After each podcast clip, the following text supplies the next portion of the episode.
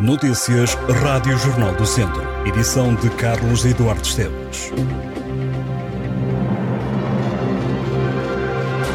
O distrito de Viseu volta a estar sob aviso amarelo de mau tempo. O alerta começa às 3 da manhã e só termina na sexta-feira às 9 da manhã. É justificado pela previsão de chuva, por vezes forte e persistente.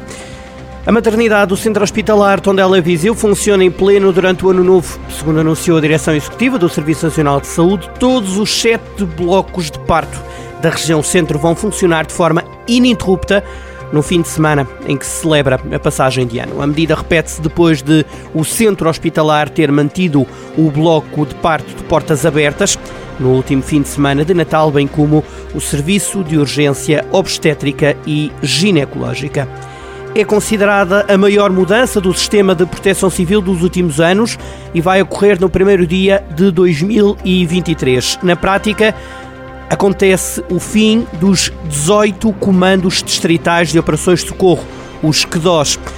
Vão dar lugar a 23 comandos subregionais de emergência e de proteção civil. Os 25 conselhos da região ficarão repartidos em quatro subcomandos que correspondem às comunidades intermunicipais que já existem. O Comando Subregional Viseu de Lafões integra os municípios de Aguiar da Beira, Carregal do Sal, Castro Daire, Mangualde, Nelas, Oliveira de Frades, Nova do Castelo, São Pedro do Sul, Sátão, Santa Combadão, Tondela, Vila Nova de Paiva, Viseu e Vozela. Ao do Douro fazem parte Armamar, Lamego, Mamenta da Beira, Penedono, São João da Pesqueira, Sernancelho, Tabuaço e Tarouca. Rezende e Sinfães passam para o subcomando regional do Tâmega e Sousa, Mortágua fica no de Coimbra. À frente, o comando subregional Viseu de Olafões ficará o atual comandante operacional Viseu, Miguel Ângelo David.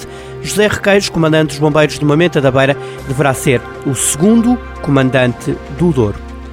A secretária de Estado da Proteção Civil, Patrícia Gaspar, defende que esta nova organização da Proteção Civil permitirá um sistema mais próximo dos territórios das pessoas e das autarquias.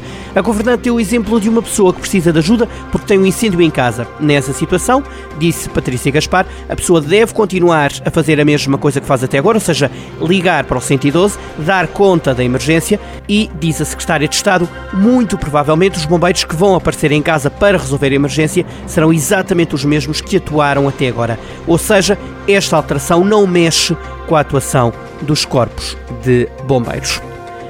A Câmara de Tondela decidiu baixar a carga fiscal aos habitantes e famílias do Conselho no próximo ano. A descida das taxas municipais foi aprovada por unanimidade pelo Executivo Municipal. A participação variável no IRS vai passar em 2023 dos 4% para os 2,5%. A autarquia vai ficar apenas com metade desta receita, devolvendo aos municípios 2,5%. Já o imposto municipal sobre imóveis descerá em Tondela de 0,9% para os 0,3% no caso dos prédios rústicos e urbanos devolutos há mais de um ano ou em ruínas. Para os restantes imóveis foi fixada a taxa mínima de 0,3% de IMI para os prédios urbanos avaliados e de 0,8% para os rústicos. A derrama não sofre alterações, a autarquia volta a abdicar da taxa de direitos de passagem. Em comunicado, o município tondelense, liderado por Carla Antunes Borges, diz que estas medidas têm como objetivo melhorar o nível de vida dos municípios e facilitar a atividade dos agentes económicos do Conselho, procurando fixar e atrair pessoas e novos investimentos.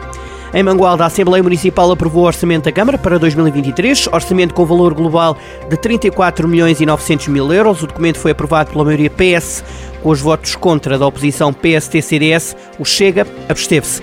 O orçamento de 2023 da Câmara de Mangualde prevê um investimento de quase 16 milhões de euros. De acordo com o executivo liderado pelo socialista Marco Almeida, o documento dá prioridade aos investimentos que se enquadram no atual quadro comunitário e que se encontram em execução, bem como à preparação e iniciação de um novo ciclo de financiamento europeu, nomeadamente o Plano de Recuperação e Resiliência e o Portugal 2030. A inovação, a sustentabilidade dos recursos naturais, o ciclo da água, a proteção do ambiente, a gestão dos recursos naturais e prevenção de riscos, o fortalecimento da qualidade de vida, coesão social e territorial, apoio social, recursos endógenos, entre outros, são os eixos estratégicos do Executivo Municipal de maioria PS.